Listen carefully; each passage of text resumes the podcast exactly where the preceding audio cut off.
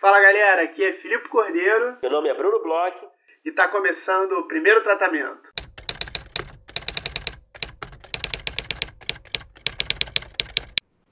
Fala Brunão, tudo bem? Fala Filipe Cordeiro, como você está no dia de hoje? Tô bem, Brunão, tô bem. É... Centésimo primeiro episódio, é o início de um novo ciclo aí. E, pô, hoje, hoje, né, enquanto estamos gravando, saiu, acho que o resultado dos finalistas do Cabia. É... Cabia aqui é um, um, prêmio, né? Acho que a galera que nos escuta conhece, mas quem tá caindo de paraquedas aqui, Cabia é um dos principais prêmios de roteiro. É, e esse ano vai virar um festival que tem aí no mercado. É, a gente já entrevistou mais de uma vez né, a, a galera do Cabiria. A gente fica muito contente aí de, de, de forma apoiar esse prêmio e dar os parabéns para os finalistas, né, Bruno? Isso aí. É, a gente queria parabenizar aqui as finalistas é, das três categorias, né, de longa-metragem, de argumento infanto-juvenil e também de piloto de série. É, de longa-metragem, é, as finalistas são a Fernanda Chicolé e a Thais Fujinaga, né, pelo filme Entre a Sola e o Salto. Tem também a Rafaela Camelo com o roteiro do Sangue do Meu Sangue. A Caroline Debiage com O Sol e o Peixe. A Alice Nami Bom Tempo por Tempestade. A Alice, nossa amiga aqui, nossa colega aqui de, de podcast. Ela já participou aqui do episódio do Fleabag, né?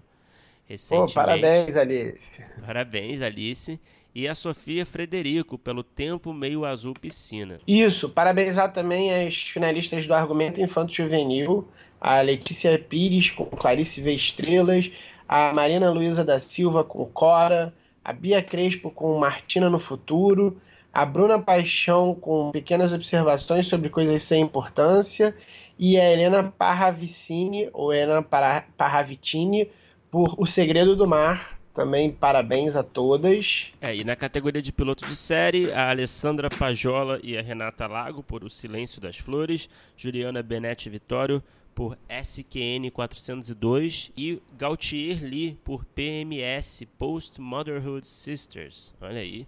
Então, parabéns a todas as finalistas é, dessa iniciativa que a gente admira demais. E, e é isso, né? Sempre bom ser finalista de um prêmio. Isso, muitos parabéns para as finalistas, para as organizadoras, um prêmio super importante aí. E agora, Brunão, você trouxe, como você sempre faz, assim, você é um cara tão inteligente para o nosso Opa. podcast, um cara que traz tanto conhecimento para o nosso podcast. Epa.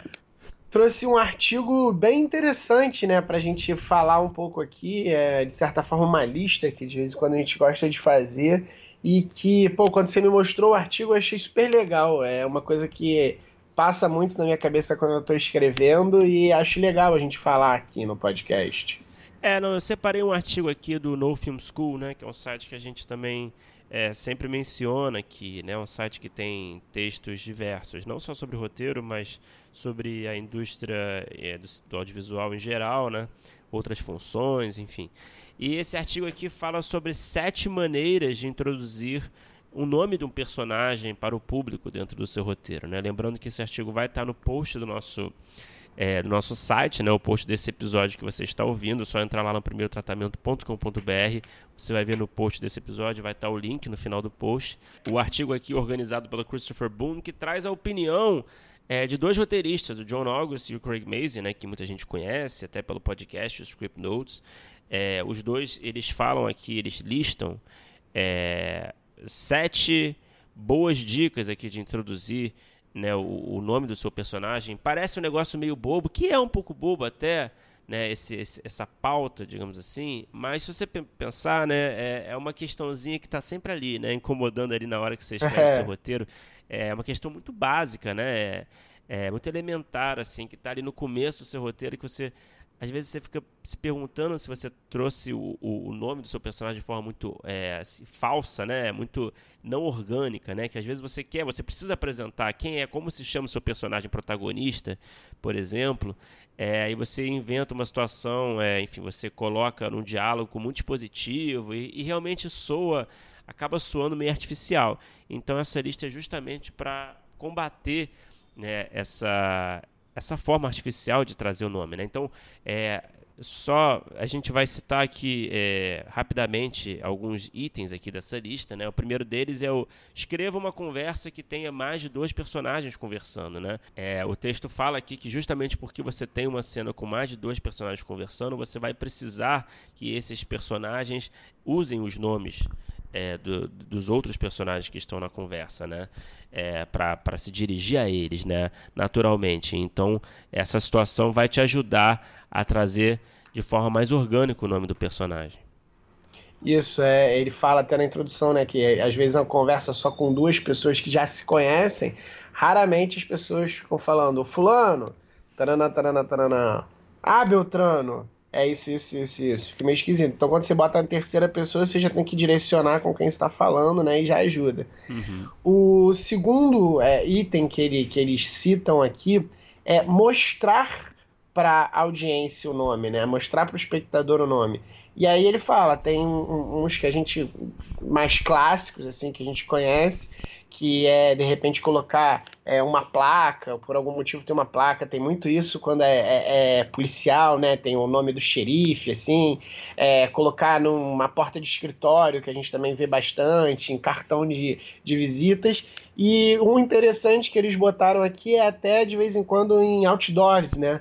É, e aí eles usam o exemplo do Better Call Saul, que tinha sempre os outdoor na, na, na Breaking Bad, vários deles, uhum. e você via em vários lugares, Better Call Saul, Better Call Saul, quando o Sol finalmente aparece, você já viu o nome dele 300 milhões de vezes, você já conhece mais ou menos até um pouco do perfil do personagem, né? Interessante a forma como apresentam. Uhum, exatamente. Um outro item aqui que, ele mencio, que eles mencionam é colocar os personagens em ambientes onde os nomes deles são chamados, né? Então, se você põe, por exemplo, o seu personagem ali numa sala de espera de um médico, né, que ele vai ser chamado pelo nome, é uma boa oportunidade de apresentar, né, é, da melhor forma. Ele até, só que assim, é, é bom ter em mente também, ele até faz uma ressalva aqui, né? Você não, também não pode escrever uma cena de, por exemplo, no consultório médico só para apresentar o nome é, do personagem. É, faz uma cena né? sem beat, né? É. Só para falar o nome dele. Então você tem que ter uma função maior, né? Essa não é, eu acho que apresentar o nome de personagem não é exatamente uma grande fun função dramatúrgica, né? Então você precisa ter uma função dramatúrgica de verdade para a cena. Então não adianta você criar uma cena só para isso. Mas se você já tem uma cena dessas, uma cena burocrática, né, que o personagem está resolvendo alguma questão, está numa fila, enfim, isso sempre ajuda a revelar de uma forma legal. Bom, um que me vem aqui à cabeça é o Curtindo a Vida Doidado, que o, o professor ele tá fazendo a chamada né, da sala de aula e aí o Ferris Bueller faltou. Uhum. Então você já, já começa a contar a história, né? Ele não uhum. foi pra aula, ele matou a aula, e o cara fica várias vezes, Ferris Bueller, Ferris Bueller, Ferris Você guarda o nome do cara, você já vê o que, que tá acontecendo na história, e é uma forma de apresentar que conta a história, né? É, uma... e apresenta perfeitamente o ambiente, o universo, né, onde ele está inserido. Exatamente. É uma, uma que assim me veio na cabeça na hora, uma das que mais bem feitas nesse sentido, assim. A quarta, ele fala sobre usar chamadas telefônicas ou, né, mais até para hoje em dia, mensagens de texto. Porque nesse tipo de, de ligação, né, você acaba usando o nome porque é assim que é na vida real é, é uma, uma boa oportunidade, que as pessoas elas é, é, acabam atendendo, né? Você vê a, a income call, né? Você acaba atendendo, e aí, fulano, tudo bem e tal. Ou então, ele deu o exemplo que hoje em dia, cada vez mais as pessoas não estão falando no telefone, né? E você pode fazer isso também com texto, porque aí é o contrário, né? O, o, o nome fica em cima de quem está mandando o texto. Então, uhum. você pode abrir, né, dar um insert ali numa conversa é, é, por mensagem, e aí tem lá, fulaninho, o que, que ele está mandando de mensagem, o, o Filipe, e aí, Bruno? Bruno, e aí, Filipe? Você já conseguiu apresentar ali de uma forma que você não precisa ficar falando, não precisa ficar esquisito, então também é uma boa forma que você pode utilizar para apresentar o nome do personagem. E aí também outra forma que ele fala é que é interessante, que é assim, você pode nunca mencionar o nome da, do personagem. E, e aí ele, fala, ele até fala assim, essa sugestão, ela, na verdade, ela vai até meio contra né, a lista que está sendo feita, que são formas de apresentar o nome do personagem, mas eles falam que às vezes não é tão importante assim saber o nome do personagem. É, várias vezes a audiência não tá nem aí para isso, né? Os espectadores não estão nem aí para isso. E aí eu também me lembrei de um filme que é muito interessante que acontece isso, eu não sei se você conhece, que chama Nem Tudo é o que Parece. Você já viu esse filme? É Liar Cake. Cara, não me vem à mente agora. Cara, esse filme é um filme muito bom. É de um cara que. É, é um filme inglês. Um cara que trabalhava muito com o, o aquele cara do Jogos Trapaços dos Canos, Canos uhum. É, ele produziu os filmes dele, aquele que foi casado com a Madonna, esqueci até o nome dele. Guy Ritchie. O Guy Ritchie. Mas não é do Guy Ritchie, é Matthew Vaughn o nome do, uhum. do cara, do diretor. E é um filme que, durante o filme inteiro, o personagem principal, quem faz é o Daniel Craig. Durante o filme inteiro não é citado o nome dele, você não nota. E no final do filme ele faz uma brincadeira com isso. Eu não vou contar muito mais, mas tem uma brincadeira com isso. Já estraguei um pouco, né, para quem não viu, porque a brincadeira é exatamente em cima disso que você viu o filme inteiro e não notou que você não sabe o nome desse cara, que é o personagem principal, simplesmente o personagem principal e você não tá nem aí de não ter visto o nome dele. Então, às vezes, assim, essa coisa que a gente fica tão. É, vai lá no livro do bebê, fica vendo significados, às vezes, meu irmão, nem precisa botar nomes nome, masculinos. Todo mundo tá cagando pro nome do personagem. Dependendo, é uma, uma opção também. É, eu acho que depende muito do filme, né? Depende muito do projeto. É, claro. Mas dependendo, se couber, se não precisar, é até uma coisa meio legal, assim, uma coisa meio diferente que funciona. Uhum. E também um, um, item que ele finaliza a lista é escreva, escreva cenas memoráveis que sejam totalmente focadas é, na, nessa coisa rara do nome, né, na coisa única, né, da, da particularidade, da singularidade do nome, né? Então ele dá um exemplo aqui do Superbad, né, que é um clássico aí da comédia americana dos últimos anos. É, a cena tem uma sequência toda apresentando o McLovin, né, com a, aquela questão da, da, carteira de identidade falsa, né, é, em que, enfim, que virou, né, super icônica, né. Então, é, eu acho que talvez seja a dica mais difícil, né, é você, né, é, é, romper assim essa barreira assim, né? Não é só simplesmente apresentar o um nome, mas você fazer uma piada, uma, uma, uma sequência de gags, né? É, mas, enfim, quando você acerta, né? É, realmente, é, eu acho que o legado é maior, né? É, mas nessa aqui ele fala nessa questão de ser um nome único, né? Eu acho que é, talvez uma das coisas mais importantes é, é ter uma, uma, uma, uma, diferença, uma relevância, esse nome ser único, para você conseguir levantar né, é, uma sequência inteira sobre esse nome diferente, sei uhum. lá, um nome normalzão assim.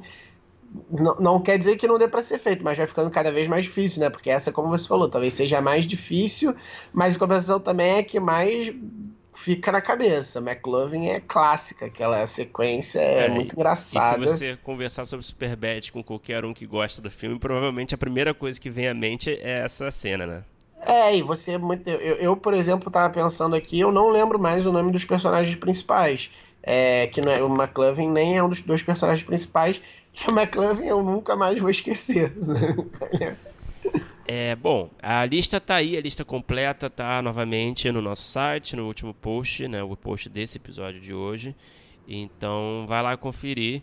Se você ficou interessado em ler tudo que está escrito no texto, a gente fez um apanhado aqui mais objetivo. Então é isso. Vai lá conferir que vale a pena. E agora vamos falar do nosso episódio de hoje. É, a gente volta para um formato que agora já está começando a ficar mais comum aqui no podcast. Vamos falar sobre uma série que a gente adora, que a gente paga um pau aqui no hum. podcast. Já falamos algumas vezes, mas dessa vez trouxemos é, dois. Ajuda! Dois dois retornos ao podcast, uma é, figurinha que está ficando fácil aqui, é, é, batendo recorde, já vai ser a terceira vez que participa do podcast. É um co-apresentador, quase, né? É, um co-apresentador, né? E uma outra que tá vindo a segunda vez. É, de qual série falamos e quem está conversando com a gente, Bruno? Então, hoje esse episódio é sobre o Succession, né? Essa série que a gente realmente paga muito pau. Todo mundo já sabe disso é a série da HBO, é um drama aí sobre uma família é, bilionária aí do, do dona de, de, grupos de mídia, né, a disputa pelo trono dessa, desse, dessa, dessas empresas, é, resumindo assim em poucas palavras. É uma série muito boa, muito bem escrita. E a gente trouxe ajuda, trouxe reforço, como o Filipe mencionou. A gente trouxe aqui dois roteiristas que são super queridos aqui pela gente, que a gente gosta demais deles, são engraçados, inteligentes. É, a Renata Correia e o Teodoro Popovic, né? Renata Correia, só para citar alguns trabalhos dela, ela escreveu Tá no Ar, né? Porra, Tá no Ar Grande, Tá no Ar, escreveu Greg News, o Ad Night. Então ela é super ali, é, mais ali na, no território do humor. E o Theo Popovic é um cara também que escreveu Feras recentemente. A gente fez um episódio sobre Feras, essa série da MTV. Escreveu o Toque, Transtornado Obsessiva Compulsiva com a Tata Werneck. Um filme muito engraçado. Escreveu também o 3%, Família Imperial, uma série aí de projetos aí.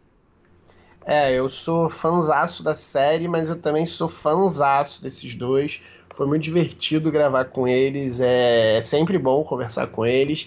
É, pegamos aí um timaço para falar com a gente sobre é, essa série aí que a gente curte muito. Vamos ouvir que o papo ficou muito legal.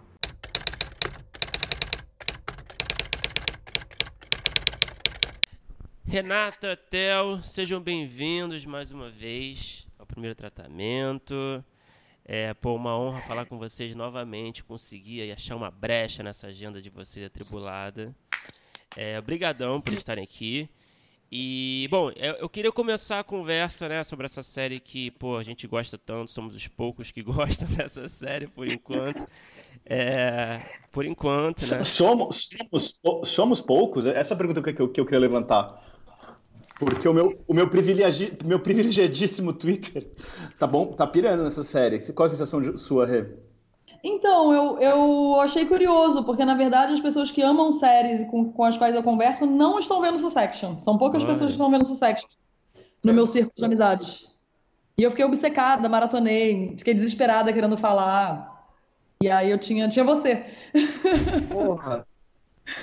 para falar sobre o assunto. No meu Twitter também bomba, só que eu notei assim que bomba porque eu sigo vários roteiristas, porque assim, agora estreou essa Watchmen, eu vi Sim. que tem 10 mil pessoas a mais vendo se eu for comparar o Twitter, assim, e aí fui vendo quem via Succession e quem via Watchmen, tem as mesmas galeras que vêm Succession, tem várias vendo Watchmen, mas em compensação tem muito mais gente vendo o Watchmen e que eu nem acho que seja uma série tão pop assim. Uhum. Pois é, o Watchmen, por exemplo, eu tô passando.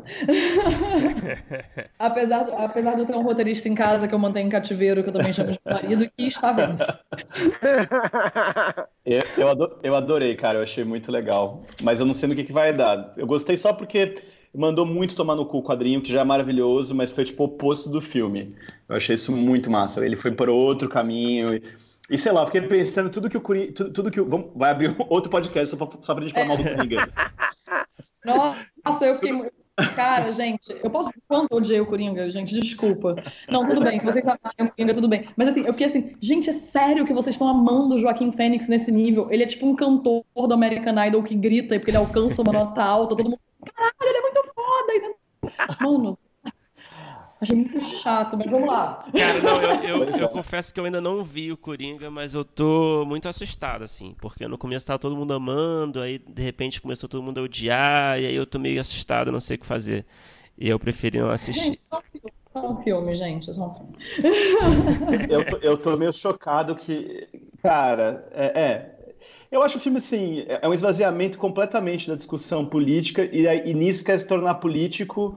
É, é um negócio que pode ir para qualquer lado, tanto que tem ido, a direita, culpa a esquerda, fala que ele é o Coringa. É um vazio, vazio completo, não se aprofunda É um vazio. Nada. Exatamente, mas se veste de filme de New Hollywood, e aí as pessoas compram essa. A sei única... lá, cara. A única coisa que o Coringa ele diz é que se você percebe que os ricos são maus e existe luta de classes, você é maluco. Exatamente. é. E, Porque a e ele... é louca e ele é louco, entendeu? Uhum. Uhum. Não, mas vamos, vamos parar, vamos vamos, sério. Vamos ser produtivo, vamos ser produtivo, vamos falar de coisa boa. Vamos falar de coisa boa, tem vamos falar como, de Succession. Tem como seguir para Succession, cara? Bom, vamos lá. vamos lá, vamos lá. Então, bom, é, primeira pergunta que eu queria fazer para abrir a conversa é O piloto de Succession funciona para vocês no nível da série? É, o piloto te fisgou, fisgou vocês rapidamente? Porque eu sinto, né? Acho que o Filipe sente também. Muitos amigos nossos não gostaram do piloto e largaram ali mesmo. Não sei se uhum. eles criaram uma antipatia com esses personagens antipáticos, que claro que são. Mas, enfim, uhum. eu queria uhum. saber se vocês é, gostaram do piloto e seguiram direto? Ou quantos episódios foram suficientes para conquistar vocês? Putz, eu dei uma, uma, maratonadinha logo de cara, assim. Eu gostei muito do piloto. É, eu acho que ele realmente ele não é um piloto é, escandaloso, assim. Ele cumpre muito bem a função de apresentar os personagens. Eu acho maravilhoso, por exemplo, que o Kendall, a apresentação do Kendall seja ele com fone dentro de uma limusine, querendo ser amigo do motorista, cantando um rap. E aquilo não é uma uhum. cena. E ele, te, ele, sai do, ele sai do carro e ele acende um cigarro, ele fuma um cigarro pela metade, porque ele é isso, ele é um cara pela metade, ele, ele, ele nem buraca em ser um drogado, e nem buraca em ser um pai de família, ele nem buraca em ser um mau caráter, ele nem buraca em ser um cara legal, então ele está sempre é, nesse lugar, nesse não lugar. E eu acho maravilhoso como tudo naquele piloto, mesmo que é muito, é, mesmo que é muito sugerido, ele repercute depois. O Kendall vai fazer em algum momento do primeiro temporada, acho que no casamento, na, não lembro se foi no casamento da Steve, mas ele faz um rap pro pai. Então, assim, a gente sabe que esse cara, esse playboy, é na segunda temporada, né? É, esse, a gente sabe que esse playboy que cantou rap lá no primeiro episódio, é um playboy que fica contando rap sem saber o que significa. Então ele faz um, ele faz um rap totalmente coxinha pro pai. É, eu acho maravilhosa a relação do Steve, da Steve com o Tom. Tudo, tudo que está colocado no piloto, eu acho que repercute depois com um piloto muito inteligente. Mas ele não é um piloto que, que fala muito alto. Acho que ver os dois primeiros, os dois primeiros episódios podem funcionar em dupla e, e, e para quem quer ver a série, quer começar a ver a série, talvez se programe para ver dois episódios de uma vez, assim. Eu, eu, eu, eu, eu acho a série, cara, é, é, é muito legal porque eu estava estudando um pouquinho para o nosso papo hoje e eu estava lendo o texto lá da Vult que falava uma entrevista com o Jesse Armstrong, ele falava um pouco sobre como cada episódio tem um desenho muito inesperado e muito cheio de surpresas e eventos que vão te, sei lá, é, é, é, é quase como assim, é o oposto da série de streaming que você tem um slow burning que só, você vai, só vai ter o payoff no final da temporada. Ele, tipo, fala assim, que todo episódio você já tem um pouco essa, sei lá, você já fica muito surpreso com as coisas que acontecem, e você tem um clímax, e você tem um conceito geral. Eu não sei dizer agora exatamente qual é o conceito geral do piloto, cara, mas eu, eu acho muito maravilhoso que a gente começa com Exatamente, com esse cara. Com esse... É a primeira cena ele ou, ou o pai mijando no meio do escuro? É o pai mijando. É. é, você começa com o pai mijando e termina com o pai em coma, que acho que já fecha um pouco essa coisa, e, e o pai vai meio morrer pros primeiros dois episódios. Eu acho isso muito bom, porque a série é sobre o pai, e o pai meio sai de cena no começo da série. Né? Eu acho isso muito doido. E, e, você fica vendo só a relação dos filhos que ficam nessa essa chave de aprovação e de e, por um lado aprovação e por um lado querer matar o pai, querer superar o pai, querer aprovação do pai numa loucura assim. Então eu, eu acho o piloto muito bom porque ele, ele, meio que não é piloto e é assim, sabe? Ele, pode, ele apresenta os episódios, poderia ser, um, poderia ser um episódio, sei lá, do, do meio da temporada também, mas ele, ele tem essa estrutura muito particular, assim, que se repete, todo episódio tem uma estrutura meio particular. É muito louco como eles mudam de locação, eles vão para lugares diferentes. Os episódios do Succession, acho que eles são fantásticos porque eles realmente vão para caminhos que você nunca espera e lugares que você não espera. E eu acho que o piloto meio que te dá isso de cara. E eu, eu achei. Eu não sei se eu fiquei cativado no primeiro episódio. Eu acho que eu fiquei muito tomado pela diferença de tom daquilo, porque eu tava meio numa pira assim de ver os filmes do lado do McKay, e aí ele chegou com o filme lá do que apareceu Kendall, aquele Big Short, e depois uhum. é, apareceu o filme do. Depois fez o filme lá do, do Vice President, que são meio no tom do Succession, né? Que são os dramas cômicos, esquisitos. E aí, quando eu. Eu não sacava muito de Jesse Armstrong ainda. Depois eu fui ver as coisas que ele tinha feito e fui sacar coisas que eu já tinha visto. Mas eu comecei a a primeira coisa que me pegou foi esse tom e esse caminho das coisas e você não sabe se você ri ou se você tá sofrendo com aqueles personagens. Eles são profundamente miserable, assim. Eu fiquei muito eu acho que de cara é um bom piloto, para responder a pergunta de vocês, porque acho que ele apresenta os personagens, ele apresenta o tom da série perfeitamente, ele te dá o que você vai ver ao, ao longo da série. Não sei se ele te dá um, um negócio para te, pra te fisgar, ele com certeza te dá um pai em coma e um, e um filho que já vai tentar nessa ele é meio demitido, não é? No final do, do episódio, o Kendall. É, na verdade, ninguém sabe se ele vai ser ou não, porque ele, ele, o pai promete que vai anunciar e não anuncia. Uhum. Ele... ele fala que vai ser a, a marcha, né? É, e, e, e, pede que todos eles assinem uma documentação que, caso ele morra, uhum. a marcha tem dois votos no. Exatamente. É, exato. E daí ele meio que meio que pula por cima disso, e, enfim, só tem, você tem um puta gancho, mas eu acho que é, é, esquisito mesmo o piloto. Eu, eu comecei a ver a série acho que na segunda semana, então já tinha dois capítulos. Mas eu, para mim foi uma coisa meio slow burner, assim, cara. Eu não, eu não, eu não, eu não tava fisgado, mas quando eu fui ver, era um negócio que era muito particular, muito genial, assim. Mas eu acho que foi nesse sentido um pouco que me pegou. Pelo tom, pela, pelos personagens, por esse ele, ele, é muito, ele é muito patético, o Kendall, porque acho que ele tem a nossa idade, né? Ele deve tipo uns 37 anos é, de idade. Deve ter, não, deve, não chega a 40. Só que ele é tipo um cara meio moleque e meio velho triste, assim, é meio, é meio, é meio eles é são umas crianças, puta medíocre, né? né? Um puta medíocre. É um puta é. medíocre, cara, com aquela cabeça vazia, eu não sei, puta, eu não sei, o negócio chega tão pronto para você que você já meio é arrebatado nisso, assim, acho que é uma coisa que de série fica meio world building e, e, parece que eles não fazem world building, parece que eles já chegam que nem um trator em cima de você com tudo pronto, assim, né? É, eu acho, eu acho bacana da gente falar do tom do Sussection também, é que a gente sempre fala, é óbvio, o Sussection ganhou o M de melhor roteiro. É, de drama. De drama. De drama. Com o episódio, episódio do casamento da Chive na primeira temporada. É, e a gente está muito acostumado com o termo dramédia para a gente é, pensar em séries que são séries cômicas e que têm personagens com profundidade. E o Sexton faz o caminho inverso, né? Ele é um drama muito denso, só que ele tem tempos de, de humor. Então, uhum. a gente, aí você, esse estranhamento é um estranhamento é, que dá em quem assiste de ver uma cena no piloto, por exemplo, que, que foi onde me fisgou, que é o Kendall falando no telefone com um banco para renegociar uma dívida. Get, que ele fala, fuck you, né? Get the fuck out of here. E, o, a gente sabe, a gente que produz audiovisual, a gente sabe que qualquer segundo na TV é um latifúndio. E assim, uhum. esse showrun teve a manha de botar, sei lá, cinco segundos de silêncio, ou seis, sete segundos de silêncio. É, totalmente. E foi, e foi, e foi embora, entendeu? Sabe? Fez, uhum. aquele, fez, aquela, fez aquele punch cômico numa série que é uma tragédia, sabe? Uhum, totalmente. É, é e, e, e, é quase dizendo isso, né? Desculpa. É quase dizendo isso. A, a gente tá no mundo do drama, mas aí os beats, né? É, é, você tem esses escapes de humor, você tem essas quebras da, da tensão com, com diálogos muito engraçados e muito filhos da puta, mas eles têm pesar, eles têm consequência. Essa cena é quase dizendo isso. Tudo que vai dizer aqui vai ter consequência. Todas as cagadas, todas as coisas patéticas não vão ser relevadas como uma comédia. Elas vão ter consequência dramática, né? É muito é muito isso mesmo, né? Muito engenhoso mesmo. É, é engraçado vocês, vocês falando isso. Eu também estava lendo uma entrevista do, do, do Jesse Armstrong e ele fala. É, ele explica um pouco que ele foi muito criado escrevendo sitcom, né? O, o, os outros trabalhos dele eram muito sitcom, então ele trouxe de certa forma para dentro do serializado essa coisa de ter uns episódios muito fechados, com início, meio e fim muito fortes independentes de um do outro. Isso mais ou menos que o Theo falou.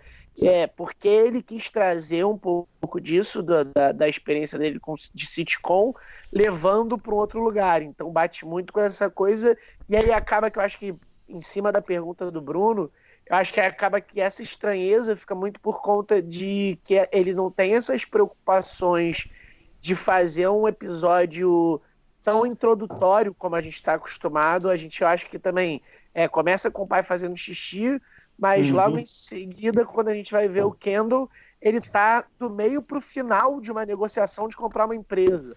Uhum. A gente não entende direito qual é a da empresa, por que, que é tão importante tal. A gente só vê que ele está sendo medíocre ali do meio para o final. E uhum. depois eles já partem, acho que e, e, o piloto é o do aniversário, né? Do, do, uhum. do pai, eu acho. O do aniversário do pai. É. Então esse ali é o, é, vira meio que a unidade né, do, do, do piloto, ah, enquanto ele está uhum. acabando aquela negociação ali frustrada, que a gente vê que é frustrada e depois ela vai até dar, desenrolar outras coisas, a gente tem esse grande evento que é o aniversário que começa, tem ali o meio e o fim. Então ele tem essa coisa de se preocupar muito com os episódios de uma maneira diferente.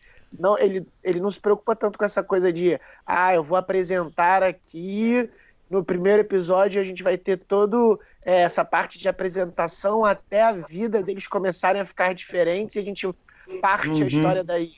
É uma coisa que meio, ah, já estamos acontecendo aqui, eu tenho aqui esse episódio todo e é isso, muito que o Theo falou que se de repente esse episódio fosse o terceiro da temporada, o quarto, talvez funcionasse igual.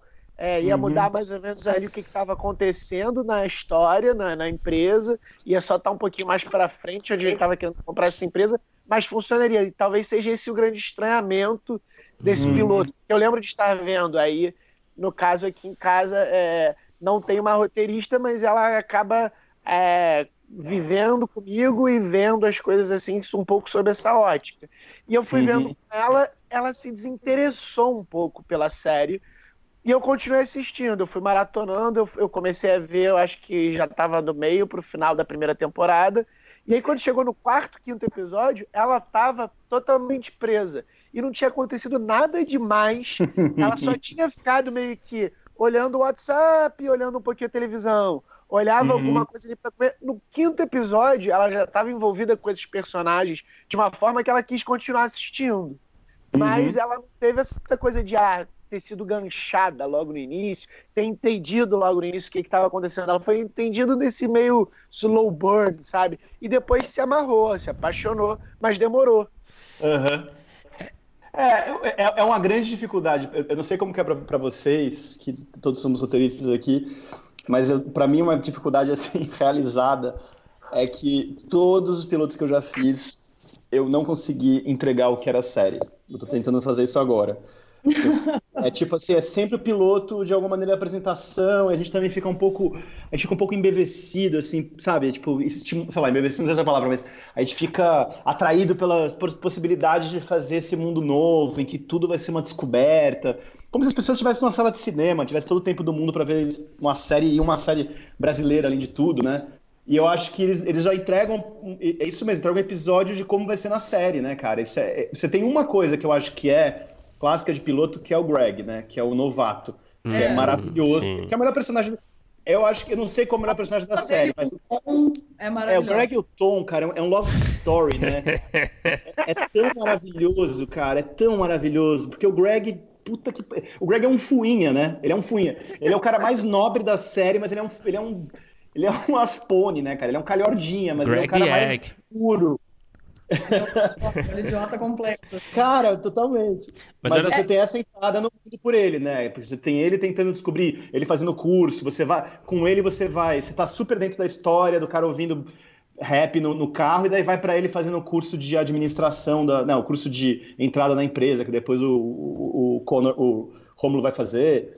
Eu acho que é, é mais nesse sentido, mas, mas eu acho que uma coisa que ele fala também numa das entrevistas, o Jesse Armstrong, é que toda, é quase como se todo episódio, não sei se é ele o entrevistador agora, mas é quase como se todo episódio fosse um bottle, mas não é bottle no sentido de ficar todo mundo 12 Angry Men no mesmo lugar. As pessoas têm lugares diferentes, ficam em lugares diferentes. Sei lá, o, o episódio do tiroteio, eles ficam em salas de proteção diferentes e tudo. Você tem dinâmicas paralelas, mas você pega os personagens e joga eles nos lugares que eles vão reagir de maneiras diferentes, né? Mas, curiosamente, acho... isso é uma, é uma estrutura muito comum em série adolescente, né? Tipo, se a gente pegar as séries adolescentes, elas têm essa estrutura de você, é, de evento, um evento por episódio. É, uhum. É, séries em escola, tem muito... É, eu, às vezes eu sinto como se aquela empresa fosse uma escola que eles não conseguem escapar. Assim, tipo... É... Porque eles são imaturos, né? Eles, eles são muito imaturos, eles são muito imaturos. E eu fico pensando também essa coisa da gente. É, exatamente, o piloto podia, é, podia, ser um quarto episódio. A única, a única diferença que é o, o pai morre, não morre no final daquele, né, daquele uhum. piloto. Mas tá, a gente estava uhum. falando do Shakespeare, o Rei Lear. É exatamente isso, né? A gente tem uma, uma peça do Shakespeare que começa com o pai já doente ou louco, você não sabe se doente ou louco, exatamente como o Logan. Uhum. É sendo traído pelas filhas que querem dividir o reino quando ele morrer.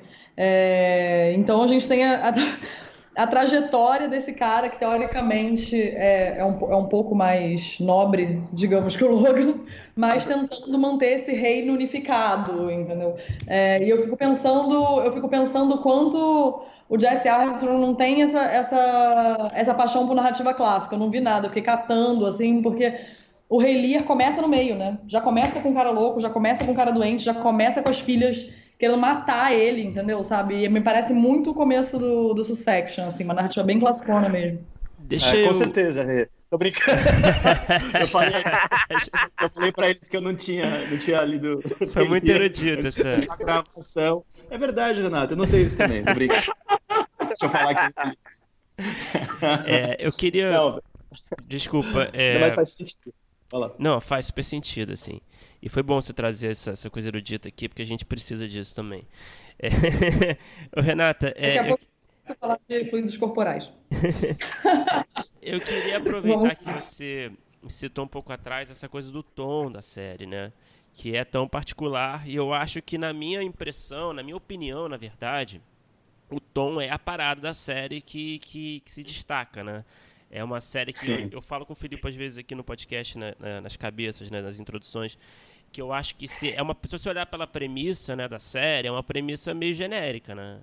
né? A associação uhum. do trono numa é. família.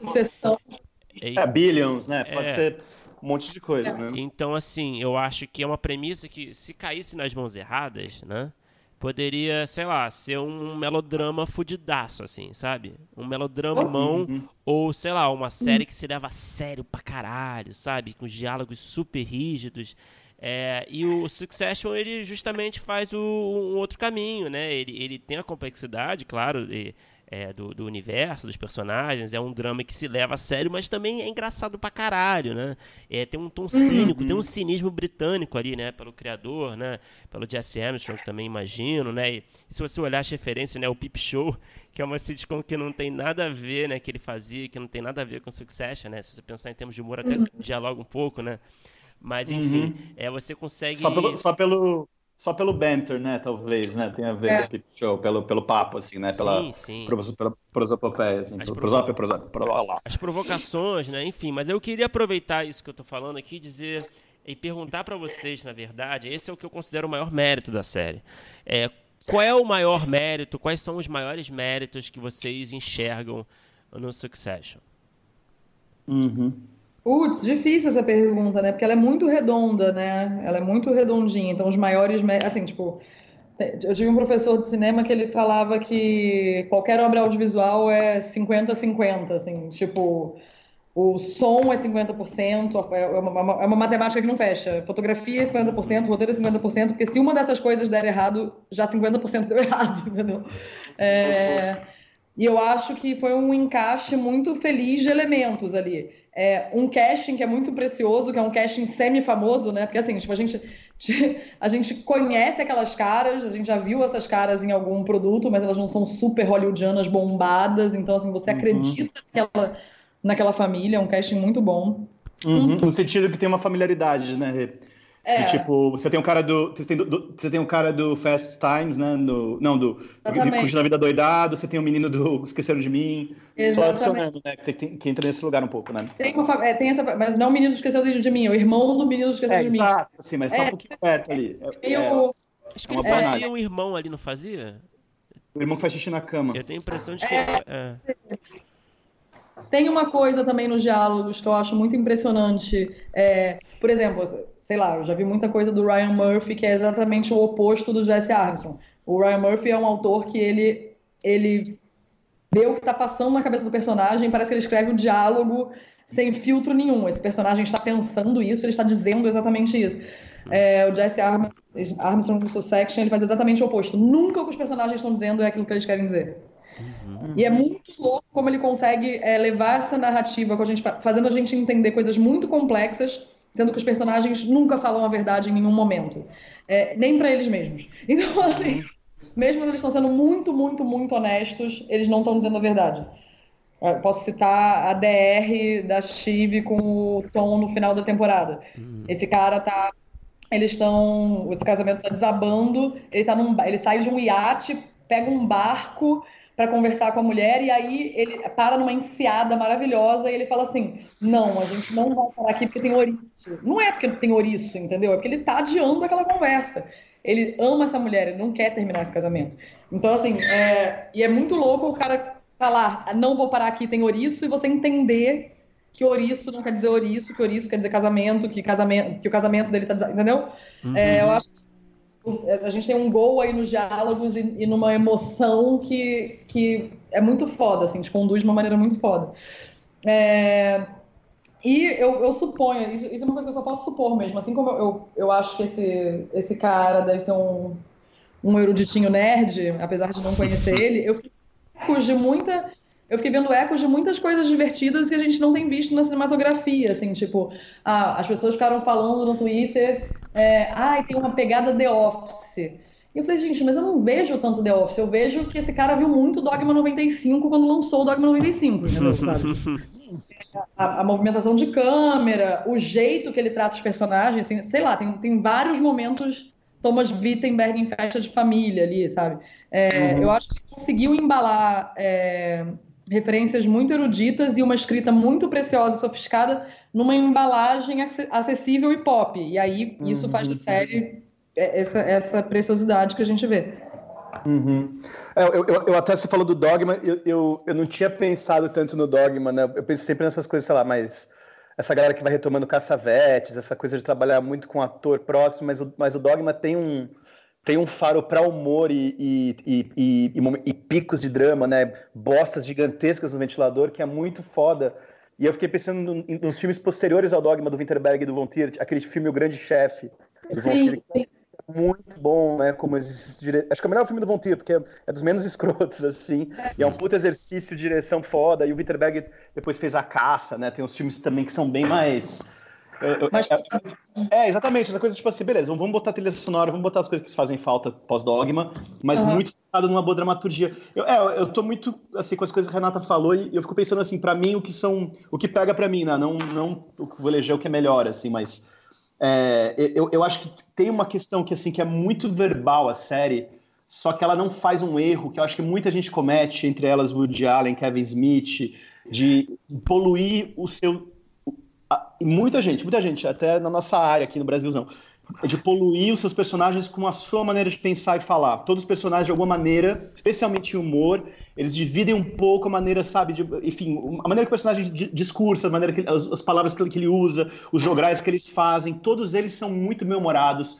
são muito ácidos, jogam muito bem entre si, mas cada um tem um pouco a sua maneira. Né? O, Roma, o Romulus tem um negócio completamente maluco, filha da puta, sarcástico, meio covardinho o Conan fica latindo, nem um cachorro. Não, o Conan não, o, o pai, o Logan, fica latindo que nem um cachorro.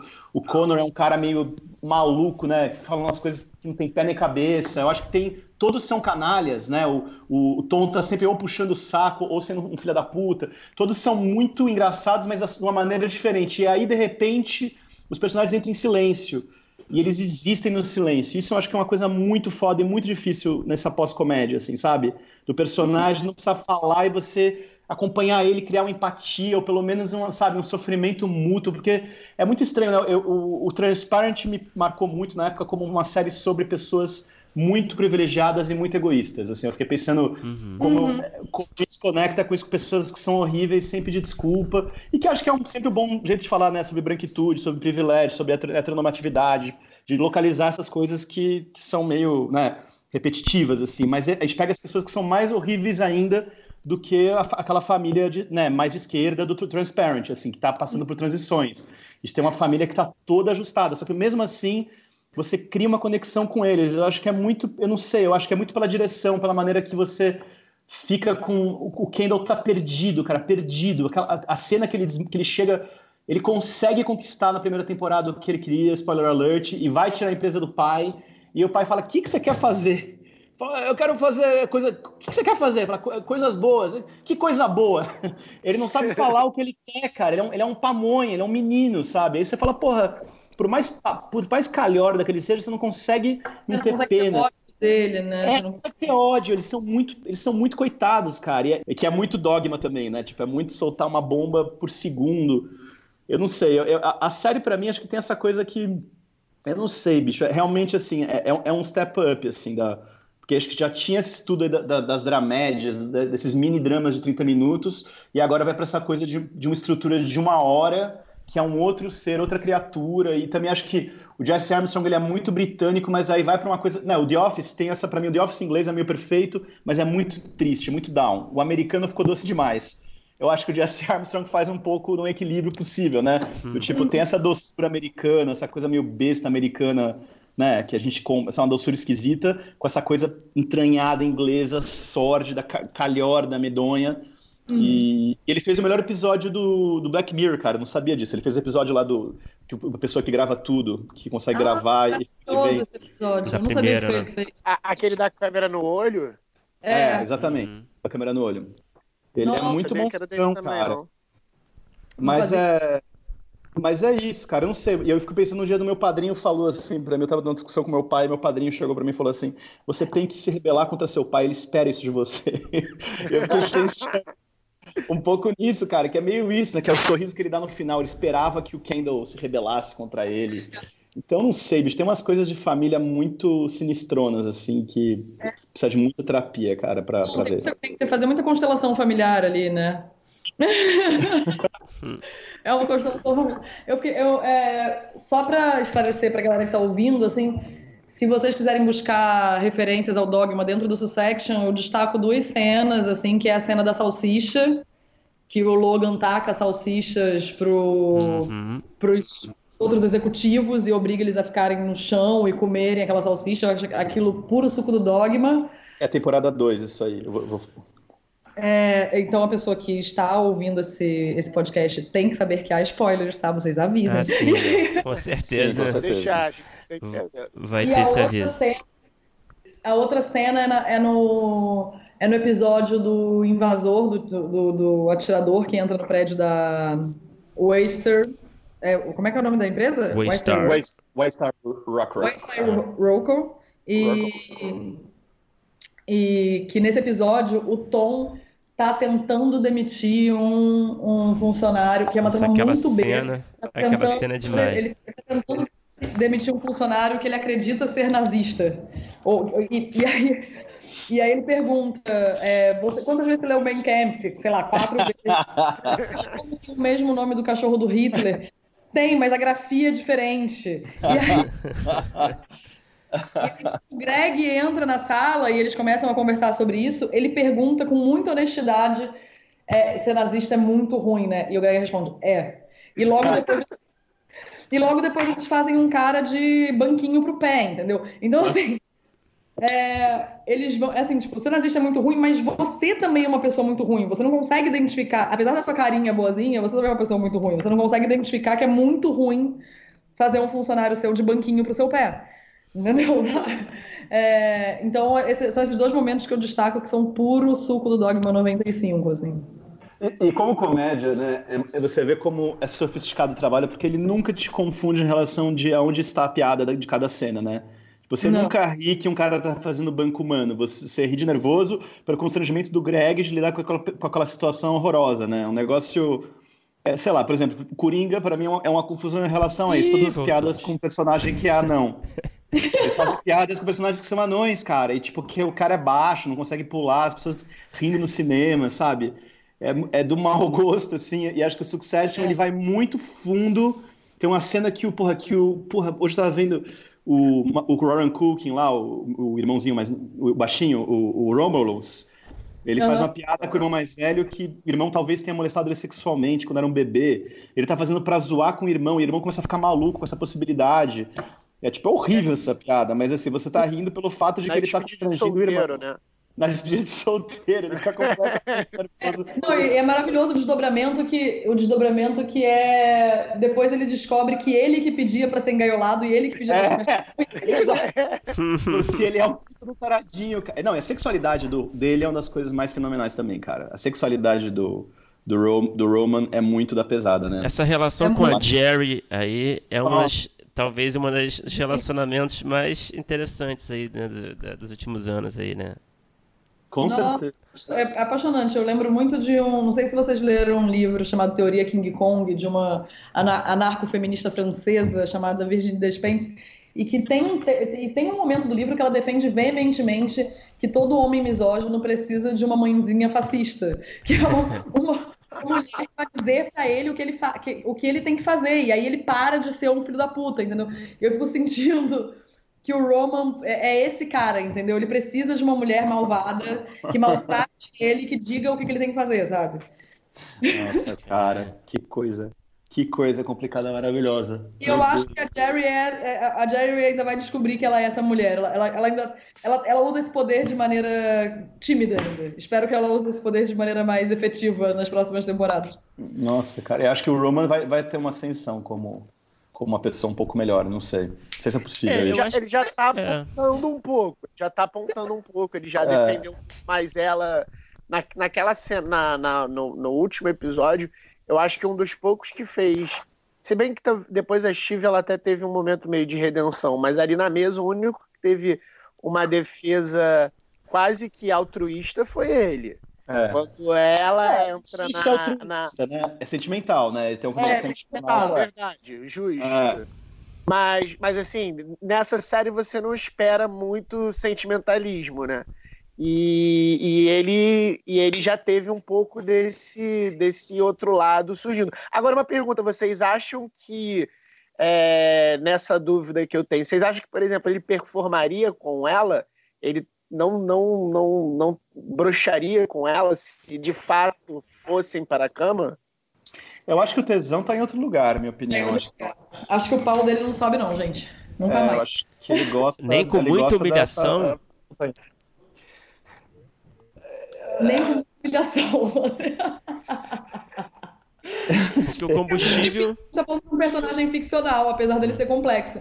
Mas eu acho que é, quando a gente fala, a gente, a impotência não necessariamente ela se manifesta num homem ou numa mulher apenas nos seus genitais. Eu acho que ele tem uma impotência ali que é uma impotência da personalidade dele. Ele é o, ele é o irmão mais novo é, e que performa esse cara que é muito que é muito infante e ele não e essa, essa impotência dele diante da- do poder é muito é muito é muito característica dele, entendeu? Eu acho que a impotência que os, que os criadores da série colocaram a impotência sexual como uma metáfora dessa impotência maior, assim, sabe? Uhum. É, e, e todos os filhos, eles são, de certa forma, é, castrados de forma diferente pelos, pelo pai, né? Então, É. assim, a gente tem, a gente tem o, o Roman, é, claramente tem essa questão da impotência e tal. É, a, a própria Shiv, que talvez seja um pouco que seja um pouco mais difícil você conseguir ver, você vê como ela não consegue ter um relacionamento é, que não é nem uma questão de um relacionamento comum, mas ela não tem um relacionamento é, honesto com o Tom. É, É, que é ela um- vai que é um capacho dela, né? O Tom, o Vira um Tom é- capacho dela, é um não é, nem dela. um pouco saudável, tadinho, dá até pena do Tom em determinado momento. Você vê também como o, o, o Kendall vira um viciado e você vê como é que o Connor ele, ele simplesmente é um inepto para lidar com qualquer coisa. O Com muita Connor- grana.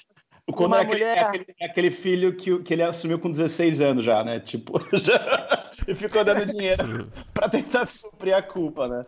Agora, Não, tem no tem, pô, tem um comentário... momento brilhante que, tipo, ah, pai, eu tô precisando um pouco. Tem dois momentos do Connor que eu acho que são muito bons. Um, quando o, o Greg fala que, ah, eu qualquer coisa fico com 5 milhões de dólares, e o Connor vira pra ele, porra, 5 milhões é a pior coisa do mundo, porque você não tem dinheiro suficiente pra parar de fazer nada o resto da sua vida, e aí você também não tem tão pouco dinheiro que você tem que fazer alguma coisa correndo atrás de verdade. É uma prisão, Você é o né? pior cara ali do, do lugar dos ricos. é a. E aí depois também, no último episódio, ele tem um momento que é, ele tá na merda tal, ele chega e pede com uma cara mais ou menos lavada, mas é, assim, pro pedido que ele vai fazer, é super blazer, 100 milhões de dólares, sabe? É, tipo, como se não fosse Aham. nada. E aí o, o pai vem com o machado, que é sempre isso, né? A série, ela tem Aham. é, esse movimento sempre. É, quando os filhos eles chegam um pouco mais próximos e abrem um pouco mais a guarda, o pai vem e senta ali uma porrada. No caso dele foi, ah, desiste dessa palhaçada de querer ser presidente. E aí eu te arrumo os 100 milhões de dólares. É? É, ele não, é, o, o Logan, obviamente, não é uma pessoa confiável. Eu já li algumas é, teorias Reddit na internet falando sobre se todo que cada filho do Logan teria um problema sexual, assim. Mas é curioso, assim, eu vejo uma manifestação um pouco de machismo quando a gente fala da Chive. A Chive só quer transar, gente. Isso não é um problema sexual, exatamente. É, eu também acho a Chive. Não, não, eu não acho que é, é mais bem resolvida com o sexo. É, eu, assim, Eu e é- também. O, o o Kendall trepa bem também na série. Ele tem umas trepadas boas. É, mas é, mas é que ele vincula, o sexo, ele vincula o sexo ao amor de maneira compulsiva, né? Então, assim, tipo, acho que tem um negócio ali dele. Ele se apaixona por aquela atriz, ele se apaixona pela mina da outra TV, ele, se apaixona- ele, vai se- ele não consegue se desvincular das mulheres. Então, Aham. toda mulher que passa por ele não, necessa- não é só uma mulher, é uma tábua de salvação, assim. É, é meio que nem, que nem o cara do Transparent, né? Que nem o, menino do Transparent. Sim. o, é o- menino abusado do Transparent. É. E, a- e- e eu nem acho que a Shiv e o Tom tenham um casamento desonesto. Na verdade, ela é honesta o tempo inteiro, ela fala o tempo inteiro o que ela quer. E desonesto é ele que aceita o tempo inteiro sem estar confortável com aquilo, né? É muito difícil, assim. Você tá falando pra uma pessoa o tempo inteiro, olha, eu quero um relacionamento aberto. Ah, eu quero transar com outras pessoas. Você pode transar com outras Não, com certeza, vamos lá. E aí essa- ele fica sofrendo em silêncio o tempo inteiro e você vê que é um horror aquele final de casamento, porque os dois se gostam, né? Sabe? É um capacho que gosta da, da, da, da mina que maltrata e a mina que maltrata que gosta do seu capacho, entendeu? É É, complexo. eu, eu, eu, eu não sei, eu não sei se é um relacionamento. Acho que é um dos relacionamentos mais saudáveis da série, porque tem algum afeto e alguma atração ali entre os dois, de fato. Uhum. Mas, mas eu acho também que é muito engraçado a ma- maneira que se dá o, o, o pré-nupcial deles, né? Que ela fala. É. Ela, ela basicamente fala: ó, você não pode isso, não pode isso, não pode isso, tá fudido, fudido, fudido. Fala assim, mas não tem nada sobre infidelidade. Fala assim, ah, mas tem que ter. ela também é muito. Ela é uma canalha também, né? Mas eu acho que tá tudo. certo. Eu, eu adoro a Chive, eu não sei. A Chive, pra mim, pra mim, é muito difícil ver a, a podridão da Chive. É. Eu acho, eu gosto muito dela, cara. É, eu, eu posso, então eu posso, no meu lugar de fala, falar um pouquinho da Pode. podridão. Eu só, queria dar, dar um comentáriozinho que, que eu acho que você falando da sexualidade de Roman, eu vi no comentário na HBO também que eu achei muito massa sobre um biógrafo que fez o livro sobre, fez a entrevista da Vanity Fair e o livro com a Caitlyn Jenner Aham. e, e- e escreveu Friday Night Lights. É um puta de um, de um escritor, jornalista, Pulitzer Prize winner chamado Buzz Bissinger. E ele tá no processo de se descobrir meio drag e ele é um cara que é onanista assumido. Ele, no, no documentário ele fala que ele não transa, ele gosta de se masturbar e de ser um, sub, um submisso, né? um submasoquista também out of the closet, assim. Então ele tá meio que numa descoberta tardia sobre a sexualidade dele e ele é 100% Roman, cara. Não explica muito o que ele é, mas é meio Pra mim é Roman assim all the way, sabe? Acho que tem uma coisa que não respondendo, acho que não é não é de sexo penetrativo, acho que ele teve uma vez ou outra, mas acho que o lance dele talvez seja sobre humilhação. Mas vamos lá, about Steve. Não, é que eu acho que tem uma coisa que a gente já chegou num, num lugar na dramaturgia europeia e norte-americana e que a gente engatinha ainda, que eu, como mulher roteirista no Brasil, eu tenho muita dificuldade, por exemplo, é, de emplacar personagens é, mulheres que sejam mais ambíguas, personagens mulheres que sejam é, cruéis ou que sejam vis, porque a gente está num momento onde o mercado quer, põe muitas aspas aí, mulheres fortes, como se mulheres fortes tivessem um modelo apenas, é, e quando a gente vê que tem coisas muito maravilhosas, principalmente na dramaturgia que vem da Inglaterra, como a Phoebe Waller-Bridge, a vilã de Fleabag, a maior feminista do universo, entendeu? Tipo, a, ma a madrasta, Uhum. que é aquela cuzona infernal, é, é a pessoa mais... Se você pegar nos tiques da carteirinha feminista, ela tem tudo, Uhum. tipo, ela mais velha, de sexualidade livre, uma artista plástica que faz é, o seu trabalho baseado na liberdade dos corpos das mulheres, entendeu? Sabe, tipo, ela é uma vaca. A gente odeia essa mulher, entendeu? A gente odeia a madrasta da, da Fleabag. E a Shiv, eu acho que ela entra nesse lugar, assim, que ela é muito...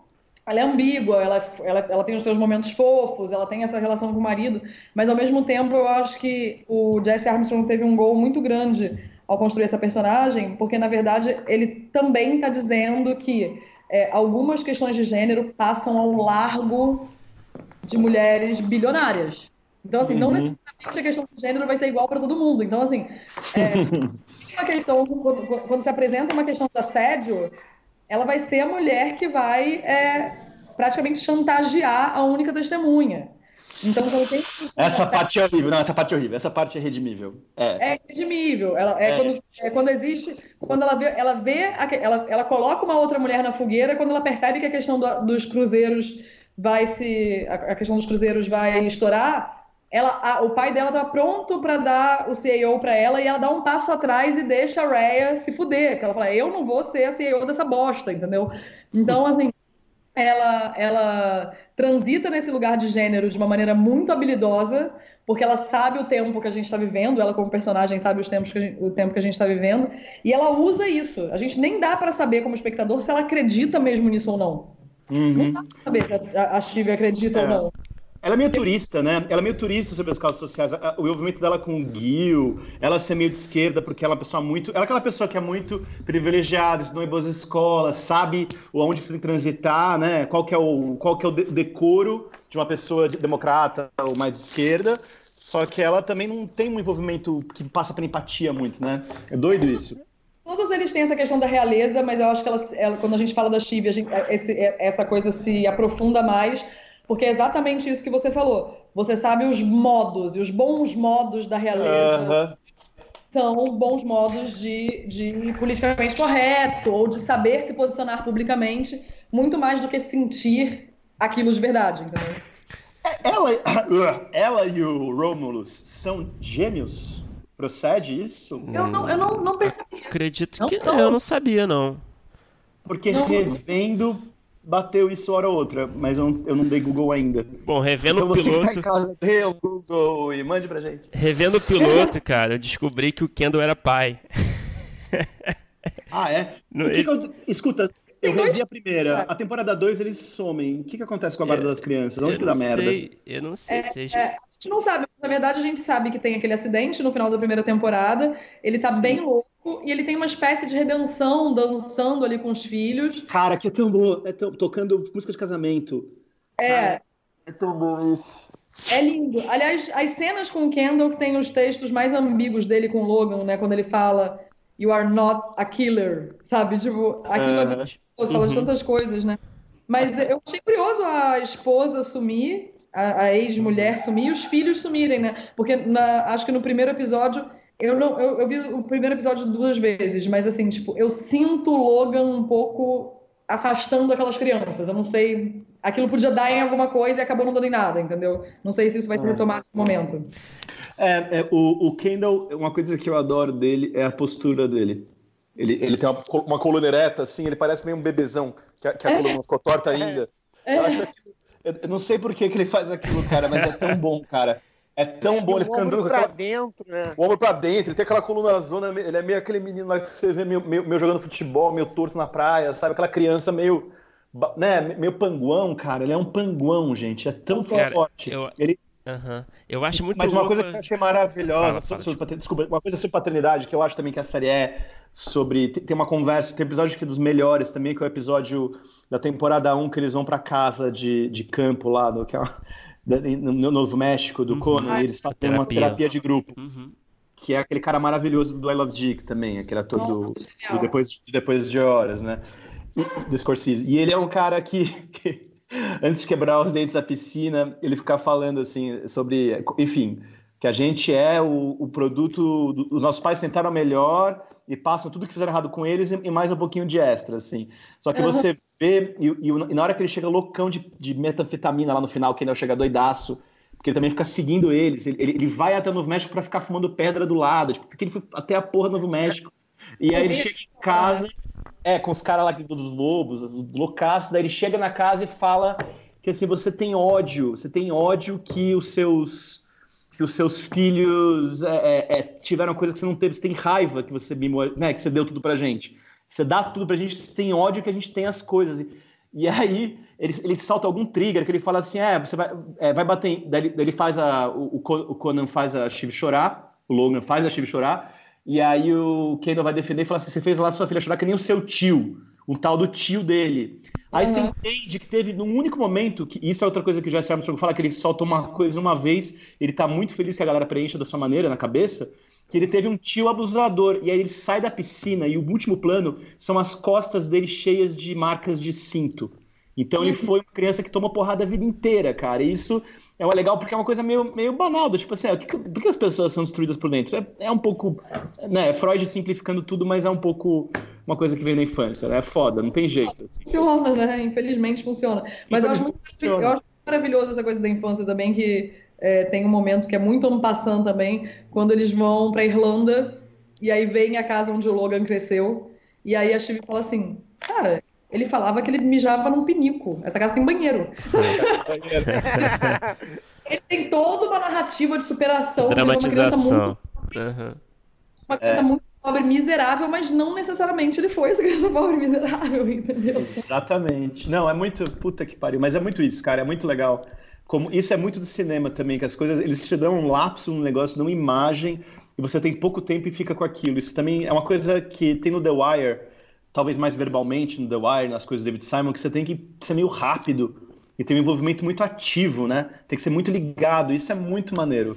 Nessa época que a gente tem essas séries aí que são meio nadas, assim, né? Tipo, tipo é só para você deixar o cérebro derreter e virar geleia. Deixa eu, deixa eu trazer mais uma pergunta aqui, mudando de assunto um pouco, mas voltando ao que a gente estava falando, é, a Renata estava falando da Shiv, né? Tava fazendo, analisando lá essa personagem, né? É, o, enfim, eu queria entender a problemática dela no geral, né? E aí eu queria propor assim o desafio da escala de babacas, assim, Eita. em ordem de hierarquia se vocês fossem fazer assim uma, uma ordem de quem é mais babaca, é, como tá. seria? Quem estaria no topo da pirâmide? Vamos, vamos anotar e a gente fala em cinco minutos o que, que a gente fez? Nossa, Deus, tá Rápido, rápido. Meu Deus, meu Deus, Deus. Escala de babaca. Ah. Difícil pra caramba, hein? É muito difícil, cara. Que engraçado, né? Porque a gente pensa, a gente vai pensando nos personagens, mas a gente acaba achando, ah, ele é babaca pra caralho, por que isso? Ele fez isso. Mas aí depois a gente lembra de um momento que é uma contradição um pouco dessa babaquice, né? É, é difícil, né? Ah, nossa, porra, pelo amor de Deus, né? Tem um que é o mais de todos. Ai, meu Deus. E será que Você é o mesmo que o meu? Identificou o maior? Não, o, o meu primeiro eu achei mais fácil também. Agora os outros. Assim, não, obviamente, hum. vocês estão considerando o, o, Logan também, não? Sim, tá, é tá, claro. Considerando o Logan, ele não tá, é o primeiro, tá? Não, tudo bem, só pra. Acho que eu fiz, hein? Quatro filhos e o pai. Ah, peraí. Mas ah, não, entra, o não entra o Greg, nem não. o Tom. Eu, eu botei. Não Tom, Greg, nem Connor.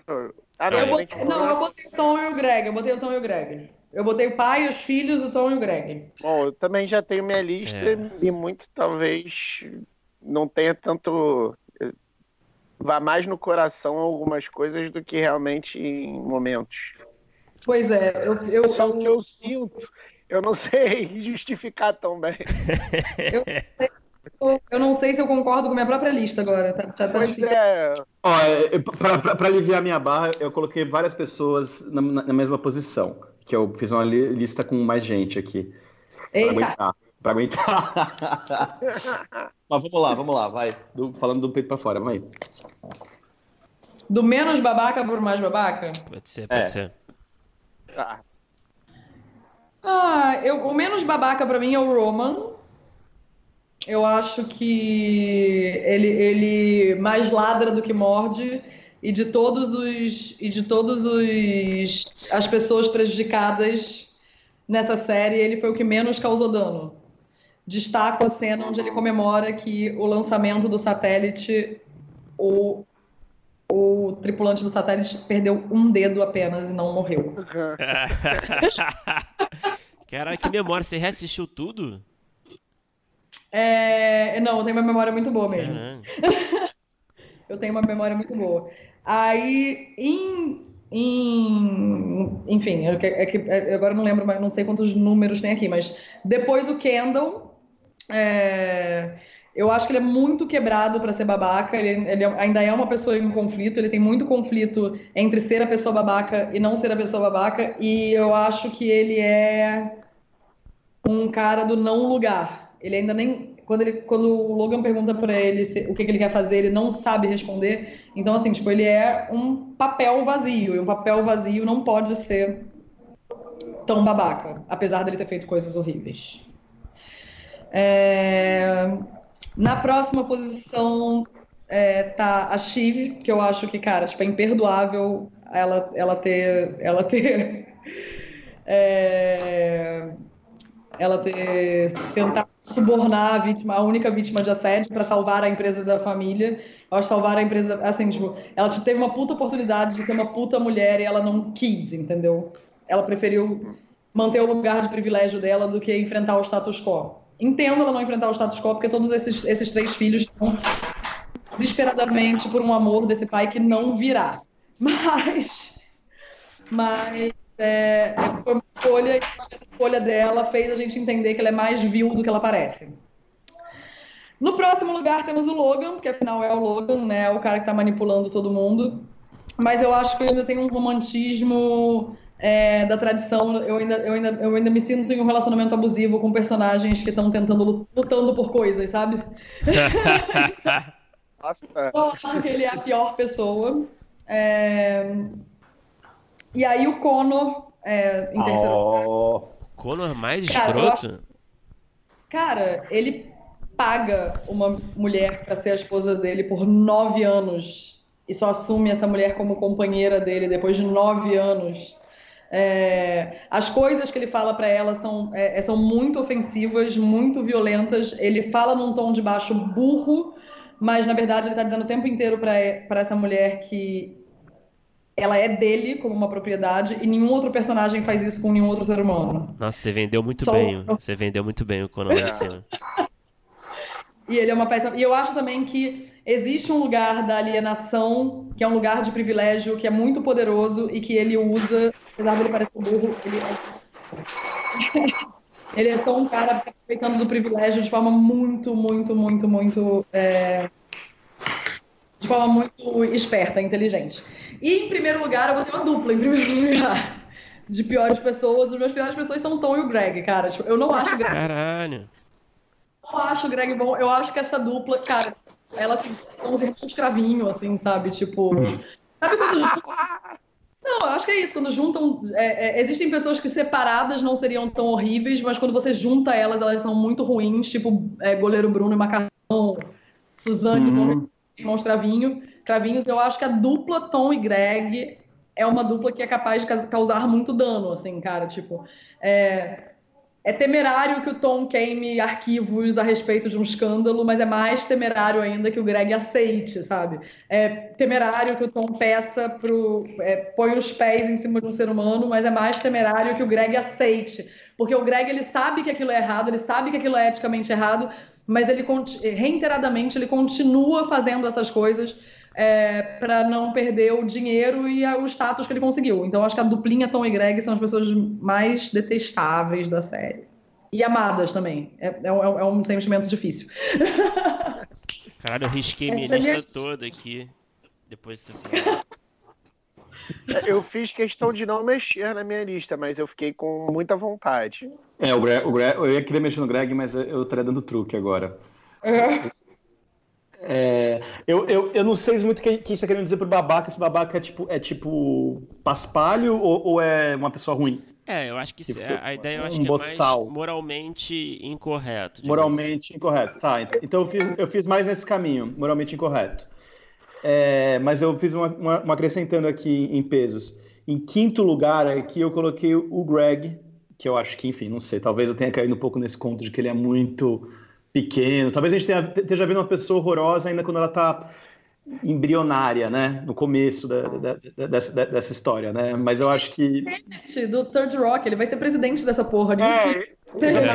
eu também acho. Ele é o mais esperto, né? No final, da, no final no- não vamos dar esse spoiler, mas no último capítulo ele faz uma coisa muito sagaz, e também na primeira temporada. Mas enfim, pelo, pelo babaca eu pensei no Greg, não, não foi meio automático. A Renata depois acho que me fez ver outras coisas aqui. E eu coloquei realmente o Romulus, porque de fato o Romulus, cara, ele, ele, ele é tão patético, ele é tão, a defesa dele é uma coisa tão fraca, tão triste, apesar dele ser horroroso, apesar dele ser tá, tá ocupando aquele lugar privilegiado e, e podre, eu acho que ele realmente no, no, no organismo da série ele é dos que fere menos as pessoas.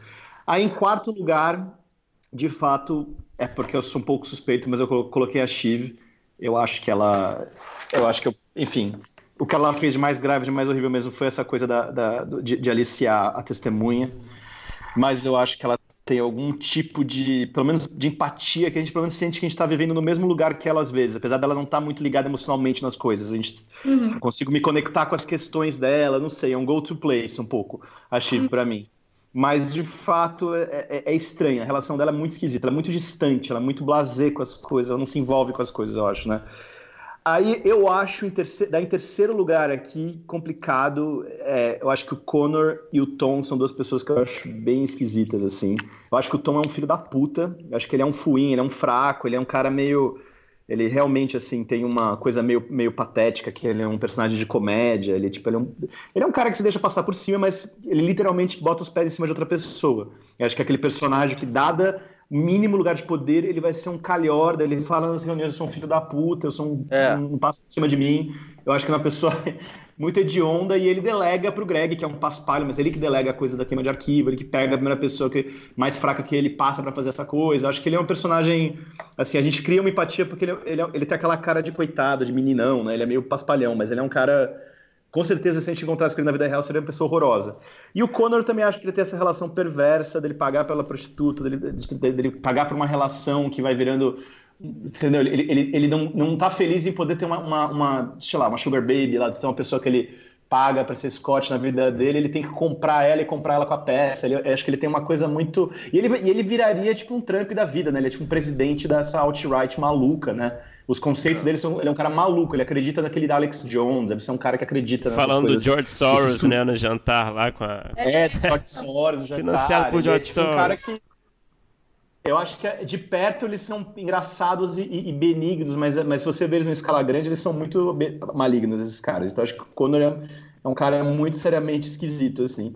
Aí, em segundo lugar, eu colocaria, eu coloquei aqui um trio. Eu acho que o Logan e o Kendall estão na mesma página. Eu acho que o Kendall é um cara que está fazendo com os filhos dele o que o Logan fez em alguma escala. Eu acho que ele é um cara que tem a mesma sede pelo poder, tem a mesma capacidade de destruição. Eu acho que, mesmo sendo fraco, mesmo sendo patético, ele mata uma pessoa.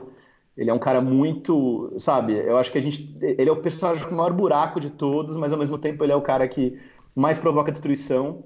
Ele é o, né, o maior agente que movimenta as coisas da série.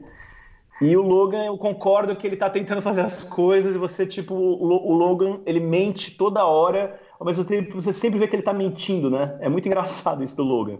Todas as vezes que ele maquina, você consegue ver. Então, em algum lugar, eu ainda acho que o Logan, você ainda consegue, não, não, redim, não redimi mas ele tá em segundo lugar, de algum jeito. Eu acho que ele ainda tá ali na, na, na meleca humana que estão todos, que são de perto, são, são tristes, mas na escala global são horrorosos. E eu acho que ele tem um agente duplo que eu acho genial, que é a Márcia, cara. Essa mulher é muito sinistra, cara. Eu acho que ela é. Ela é tipo a pessoa, sabe, tipo, que tem um psicopata e tem o copycat, tem a pessoa que ajuda o uhum. psicopata, ela é tipo essa pessoa. ela acha que é um personagem muito bom e, e tem os melhores diálogos do mundo são ela, o Tom e a Willa. E ela fala assim: Eu conheci uma mulher que nem você na, em Paris. E ela fala: Ah, mesmo? É uma, uma teatróloga falando, não, ela era prostituta. mas, mas ela é uma pessoa muito inteligente. Não, pensando bem, ela morreu numa explosão. É tipo, cara, eu não sei, ela tem uma coisa. Ela joga muito junto com o Logan e ela é muito. Ela é muito. Ela, ela sabe muito onde ela tá pisando. Ela, ela acho que é a personagem que tem as cartas mais perto do peito na série, assim, sabe? E para mim, assim, um go-to place, a pessoa mais desprezível da série, mas é um dado, é o Stewie, né? É o amigo do Kendall, que só faz ah, bosta, que é uma jogou, pessoa. Jogou, é um, que é um ele é, o, ele é o Gollum, né, cara? Ele é uma pessoa completamente assim, ele é horrendo, ele é tipo, ele é uma meleca humana assim, ele é tipo ele é tudo demais. Ele é mal demais, ele é quase a caricatura da série. O Stewie é tipo assim, cara, ele é tipo, eu não sei, ele é quase é quase eu não sei. É o douchebag, né? É o douchebagzão. Ele é um douchebag. Nossa, mas ele é muito, ele é muito, ele não tá feliz em ser filho da puta às aparências. Ele ser filho da puta atrás e atrás e atrás, assim. Mas essa foi um pouco a minha lista. Assim, eu me arrependo um pouco de ter passado o pano pro Greg, honestamente e para Chile. Depois que a Rê falou, acho que eu deixei muito, muito, muito leve, assim. Mas acho que é um pouco isso, né? A gente de perto meio que consegue ligar com todo mundo como se fosse da família, mas de longe, cara, eles são todos horríveis. Não, todo... eles são da puta demais, gente.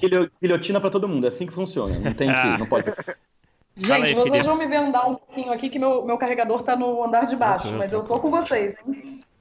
Tá acabando minha bateria.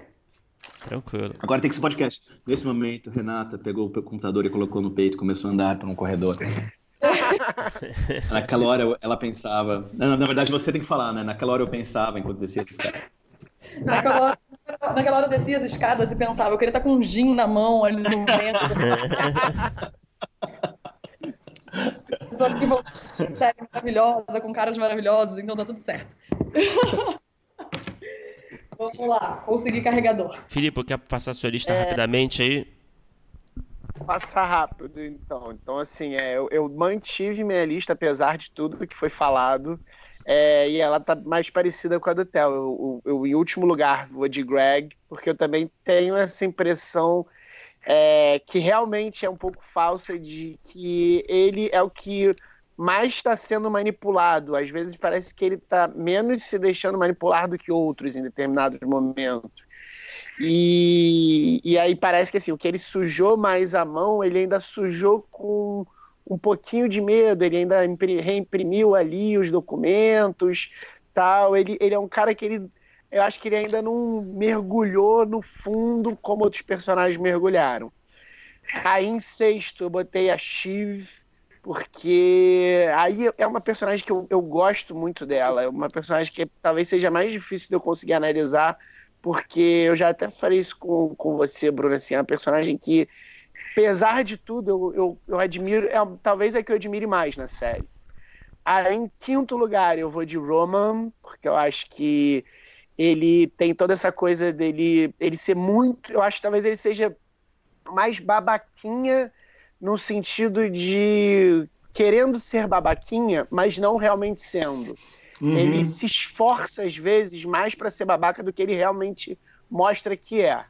Uhum. Aí em quarto eu fui de Kendall por conta de todo esse vazio dele, porque eu acho que ele tem todo, ele é um personagem que principalmente no início você quer muito que ele seja mais babaca e como você segue a partir dele, eu acho que ele é um que aos poucos foi me conquistando mais durante a série do que outros é, porque eu, logo no primeiro episódio eu falei, cara, esse cara é babaca demais, ele vai ser o primeiro lugar de qualquer forma. E aos poucos ele foi caindo na minha lista, apesar de ser um babacão. Aí em terceiro eu tô de Connor por tudo que foi dito, assim, eu acho que esse cara não tem quase nada de. não tem nada de bom, não vejo muita coisa boa nele. Uhum. É, não consigo enxergar, não consigo fazer a defesa como eu consigo fazer em outros. Ele é tão bom é... quanto, o George, quanto o George W. Bush, né? Se você for ver. Né? É, pois é. A, a, a, o bom nele é porque ele parece ser um pouco mais burro, é isso, é. talvez. Exato. Ele não é burro, ele é ausente. Ele sabe que o Mo Lester é Mo Lester. E... É... Pois é, pois Porque é. não é uma coisa que não assim, ah, o Mo, Mo, Mo. Ele no enterro do cara ele não avisa pra, pra mulher dele que não pode chamar de Mo. Ah, por que, que é Mo? Mo Lester. Ele sabe que é errado, só que ele fica é, quieto. Exato.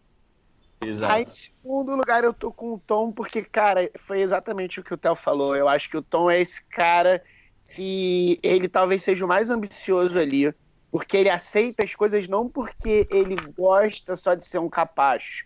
Ele é o cara que tá esperando, é aquele cara que, que é o hum. clichê do ah, dê poder para ver o que, que, vai acontecer. Ele demonstra uhum. isso toda hora. Ele tá uhum. ali apanhando, ele, inclusive, quando ele vai encontrar com o Greg, ele fala: Ah, Greg, vou te ensinar como é que é bom ter essa vida. Uhum. Então, ele tá ali aceitando aquilo tudo.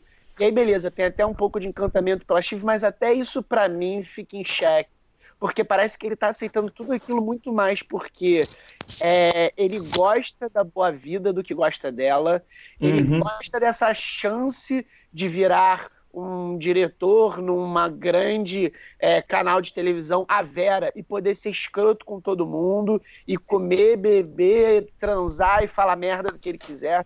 Eu acho que ele, ele, ele se salva muito pouco para mim.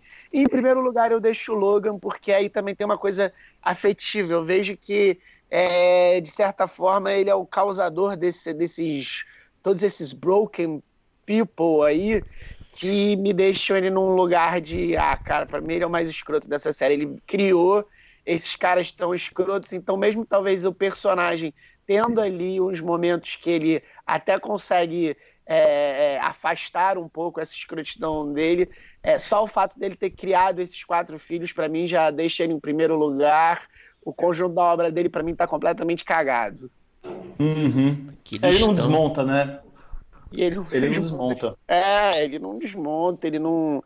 É, ele tá sempre em primeiro lugar ali, até com, com, com a, a, mulher dele, que é uma personagem maravilhosa, ele consegue ser escroto e tal. Ele é muito escroto. Não, gente, ele pega a mão. Na primeira temporada, ele pega a mão. Essa, essa cena, eu falei, gente, não dá pra escrever essa cena. Não, não, não, não sei como faz. Ele pega a mão da Chive e, vai, e, e, ele tá meio louco de morfina, ah, ele vai colocar na calça dele. É, ah, ele quase molesta a filha adulta. Você fala, caralho, que que que que, que... Ninguém, nem ela sabe lidar com essa cena. Ela sai, ela ejeta do, do, do quarto. É, é, é, não, é, é, e é bizarro, assim, porque eu nem lembrava dessa cena que você falou, me bateu a bad dessa cena. Nossa, é, muito, é muito. é muito bad. Sei lá, ele, ele é um pacotinho. e você, Bruno? Qual é, não, a sua lista? Vamos passar rapidinho aqui, porque a gente tá com pouco tempo, a gente já tá atrasado aqui. É. É, pedir desculpa até para vocês. Mas enfim, é, passar rapidinho aqui a lista. É, cara, é, eu, tenho, eu tenho tudo rabiscado no meu caderno aqui, porque eu mudei muito. Mandei toda hora e vou mudar depois disso. É, cara, eu... Sério a gente mudar quem é o mais escroto. eu botei o Roman na base, eu acho muito louco isso, porque eu não esperava botar o Roman na base, mas eu vou percebendo que ele tá na base e ele é o cara mais escroto no diálogo, né? Se você pensar, né? Eu acho isso muito uhum. louco, né? Como a gente discutiu isso aqui. Ele era o, o Thor Batista, né? Da galera. Uhum. e ele é o cara mais é. É, com o coração o melhor. Que, o, que, é, o, o Kendall é mais Thor, né? Porque ele matou uma pessoa também. Né? É, não, é. ele era no é. começo, né? Quando falava, pô, é, é. quando eu falava um pouco da série, eu falava, caralho, o personagem do Kieran Culkin é foda, é tipo um Thor Batista, só que isso e aquilo, assim, enfim. E depois acabou se revelando que era outro, mas... É...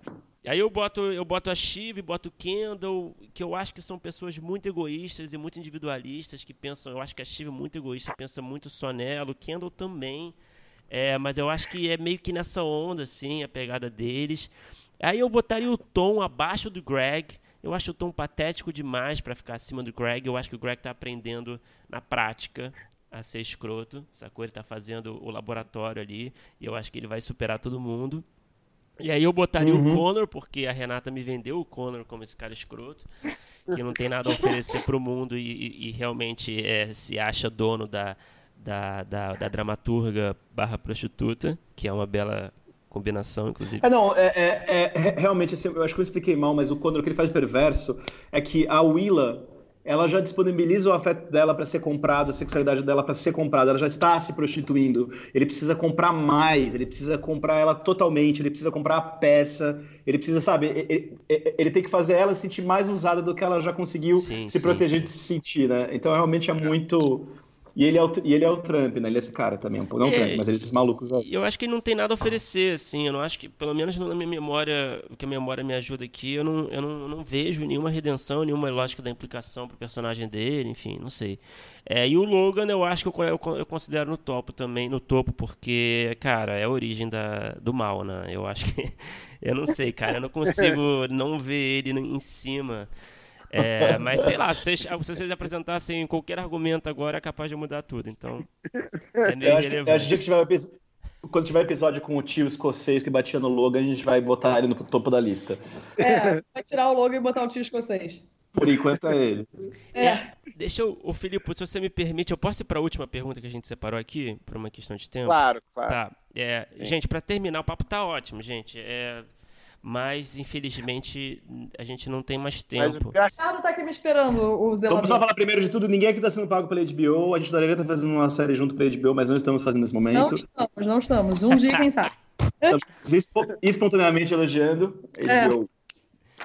Vamos lá, se vocês fossem Logan Roy, presidente, diretor da Waystar Royco, whatever, quem vocês indicariam para ser o sucessor da empresa e por quê? Cara, eu, eu, eu, eu, assim, tem que escolher mesmo que eu acho que eu faria igual a ele. Eu ficaria jogando com todo mundo até morrer, me divertindo muito. Depois eu pedi para me empalharem e me colocarem na sala da presidência empalhada para o próximo presidente ter que ficar olhando.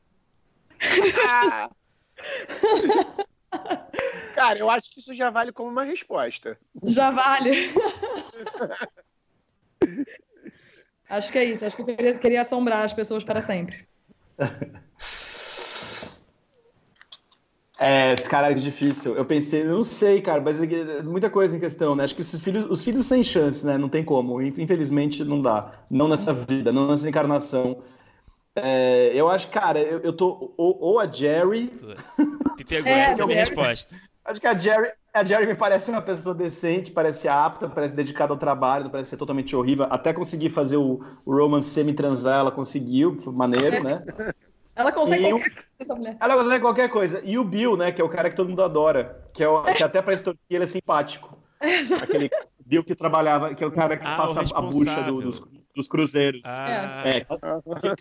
E, cara, o importante dizer, a bucha dos cruzeiros está muito bem plantada nesta série. É chocante. É chocante a, a paciência que eles têm para botar ali no começo e explodir depois. E ficar lembrando toda hora. Bucha dos cruzeiros. Ih, morreu alguém nos cruzeiros. É maravilhoso. Nossa, cara. No, é, nenhuma pessoa envolvida. É, nenhuma pessoa. É, nenhuma, é, é, nenhuma pessoa real envolvida. Nenhuma pessoa real envolvida. Caralho, né? The power of language. É. Mas eu, você, botaria, eu botaria a Jerry também, não tem, assim, não, não tem nem hesitação para mim, na real. É a Jerry, ela foi preparada, ela tem alguma decência, como disse o Theo. E, e pô, tem credibilidade, by né? By comparison, né? Por comparação. É, não. É. Não, mas. É, talvez. Mas ela, enfim, eu acho que ela tem credibilidade e eu acho que ela continuaria meu trabalho muito bem. Sim, com certeza. Filipe? É, eu, eu, acho, eu acho que era Raya, né? É, não vale ela e porque vai ela de Holly aceitou. Hunter? Eu acho que era ela, eu acho que era ela, eu acho que ele tinha que convencê-la e ponto final. Ela era melhor ali, melhor do que a Jerry para mim. Na falta dela, se não valer porque ela não aceitou, acho que é Jerry também, ou Shiv. Mas para mim era Rhea. Assim, disparado. Nossa, mas realmente é uma, puta, é uma puta escolha de elenco, né? É, nossa, é, maravilhoso. Você esquece quem é quem, quem não, é o Holly, Cara, Holly Hunter, o, o, o Connor, que a gente nunca vai lembrar o nome, o, o Rory Cook, essas pessoas Rook, que estão. Né? Alan Rook, é, exatamente, Spin Alan Rook. Pessoas que estão no nosso inconsciente, afetivo. É muito bem sacado, se matou a pau, né? É um negócio. Eles estão ali, mas não estão na sua cara, né? Ninguém tá Jennifer é. Lawrence ali, não, não, não, não esfregar na tua cara. Tá ali no canto, tá ali ao é. redor, né? Aquele horroroso lá, aquele, como chama aquele cara, se beber não case? Aquele date rapist ali. Ai, como é? Ai. Ah, aquele cara horrível lá que canta country agora. Eu detesto esse cara.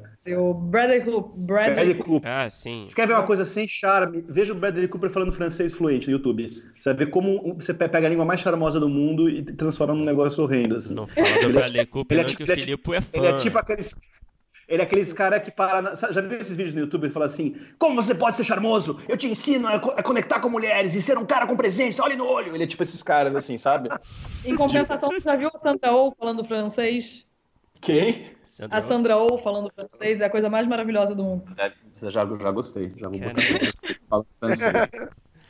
Tá no YouTube isso? Tá no YouTube. Tá Fique à vontade para ao contrário do Roman ficar com o pau duro. ele fica com o pau duro, mas só quando ele pega no pau dele, gente. Bom, galera, muito obrigado. Foi maravilhoso, adorei. Novamente. Gente, participar mais uma vez, vocês são muito incríveis. Vida longa, o primeiro tratamento. É maravilhoso, gente. É um puta projeto maravilhoso. É muito legal. Obrigado. Dá, dá um prazer na vida de fazer, de escutar de tudo. Poxa, gente. Pô, obrigado, galera. Foi feliz. demais. Foi muito bom o papo. Quando acabar o audiovisual brasileiro daqui a um ano, a gente vai ter todos esses programas para escutar e lembrar como é. poderia ter sido maravilhoso.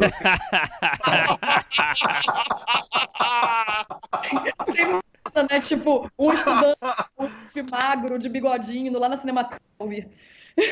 É, lá, lá, lá no, no, QG militar da Cinemateca. A é, gente vai. Pedi, pedindo pro Milico para entrar. Bom, gente, vamos cortar. Vamos falar de coisa boa. Vamos a gente vai enterrar numa sucesso, caixinha então. para ser aberta daqui a décadas. Daqui a alguns anos. É. Bom, gente, é isso. Obrigadão novamente. É, somos muito fãs de vocês também e é isso.